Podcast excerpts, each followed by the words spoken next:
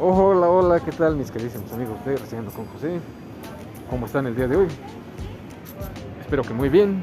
Les saluda su anfitrión oficial y amigo de siempre, el mero mero sabor bloguero de la noticia, José Ramírez.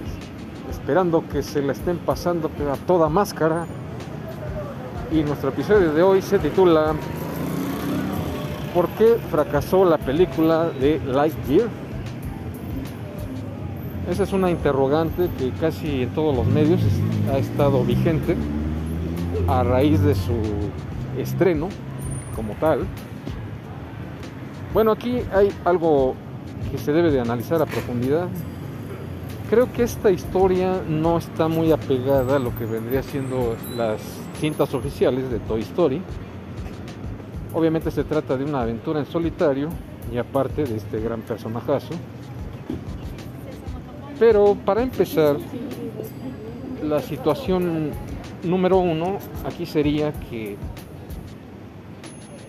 pues bien, está a destiempo. ¿Qué quiero decir con esto? Bueno, que pues ya ahorita ya han pasado ya varias generaciones, varios años, un par de décadas, por así llamarle. Y pues ya está muy fuera de lo que antiguamente fue esta gran saga de Toy Story. Hay quienes obviamente le tienen mucho apego a este personaje, a este personaje, perdón. Pero pues, se, olvidaron a ciencia cierta de pues una aventura que fuera de acorde, más apegada a la historia de Toy Story. Y quizás pues esto vendría siendo así como una especie de precuela para entender muy bien toda la historia del personaje y cómo fue que dio lugar a que lo conociera el buenazo de Andy. Pero bueno, obviamente se trata de otra historia que para mí está totalmente fuera de contexto por la misma situación de que pues ya cuántos años no pasaron de su estreno. Ahora bien, por ahí surgió, más o menos en esa época, no estoy muy seguro si fue eh, más o menos cuando fue la Toy, de película de Toy Story 1 o la 2, la 2, no recuerdo muy bien. Pero no sé si ustedes recuerden que también tuvo una aventura por separado, el buenazo de Buzz Lightyear, pero esta vez fue en caricatura. Ahora bien, yo les pregunto, ¿qué no hubiera sido mejor? Revivir esta aventura de Buzz Lightyear, que obviamente fue en caricatura, pero recrearla con toda la magia de Pixar, creo que hubiera estado mucho, mucho mejor, porque a pesar de que es una película de dibujos animados, creo que tenía una muy buena historia, otros personajes, la trama creo que fue eh, un tanto singular para en ese entonces que estaba de moda el famosísimo Buzz Lightyear creo que ahí se hubieran esforzado más en todo el equipo de Pixar para llevar a cabo esta gran aventura de Buzz Lightyear, pero ahora sí, con toda la magia de Pixar. Volverla a recrear. Yo creo que esto, más que pérdidas, hubiera generado ganancias millonarias, totalmente considerables, para esta gran franquicia sobre todo que lo hubiera enriquecido bastante.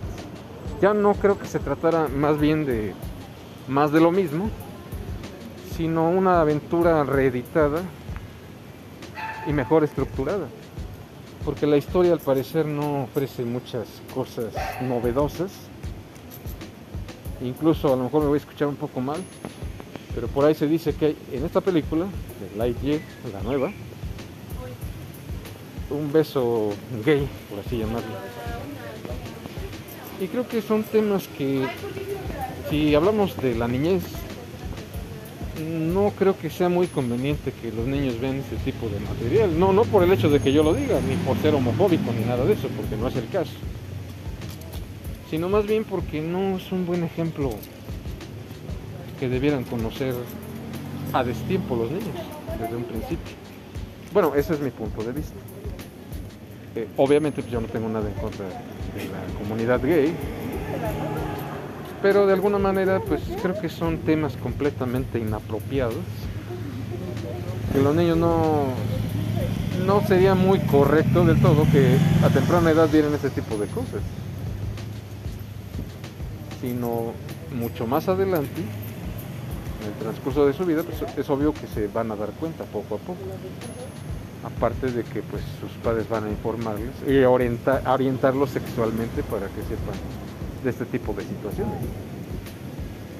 Pero yo estoy más a favor de que hubieran recreado esta aventura de Buzz de caricatura, que por cierto salió en VHS y DVD,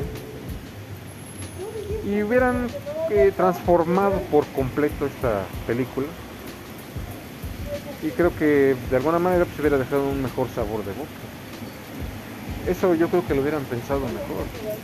Ahora, da pena, incluso hasta tristeza, que Pixar es uno de los mejores estudios de animación digital y que ahora haya caído tan bajo y que simplemente en taquilla no la armó, no se hizo, ahora sí que no tuvo críticas favorables, no tuvo el éxito esperado y yo estoy casi seguro que si hubieran llevado a cabo esta proeza, hubieran alcanzado hasta mucho más números de popularidad, de audiencia, pero sobre todo monetariamente. Pero lamentablemente no sé qué sucedió ahí. Se dejaron llevar por signos de pesos, pero sin tener una buena planeación o una buena reestructuración para que esta película rindiera frutos como debiera ser. Bueno, eso es tan solo mi opinión. Ahora no sé ustedes qué opinen, qué tengan más a considerar o alguna opinión más a fondo. Por favor, me gustaría que me lo dejaran en sus comentarios. Y de esta manera pues yo consideraría que se pudo haber salvado esta gran franquicia. Pero lamentablemente no fue así. Yo creo que fue una mala toma de decisiones por parte de los ejecutivos de Disney, Pixar y finalmente pues no se llevó a cabo. Pudo haber sido mejor. Pero lastimosamente pues sí fue un fracaso en taquilla. Ojalá que para la próxima tengan una mejor idea estas personas de Disney y quizás pues se puedan recuperar de este fuerte golpe. Pero lamentablemente pues creo que no hay nada que se pueda hacer por el momento excepto reconsiderarlo y reestructurarlo para que en un futuro les vaya mucho, mucho mejor. A mí pues también no me agrada mucho este fracaso que tuvo Disney, pero pues ni modo, son cosas que luego nos suceden en el camino. Lo que sí podemos tomar en consideración es cómo levantarnos de esto y poder seguir adelante. Pero obviamente pues esto ya es a consideración de cada persona. Y bien amigos, pues hasta aquí con este pequeño episodio. Espero que haya sido de su agrado. Así que yo les me despido deseándoles la mejor de las suertes. Cuídense mucho, pásenla muy bien y hasta la próxima.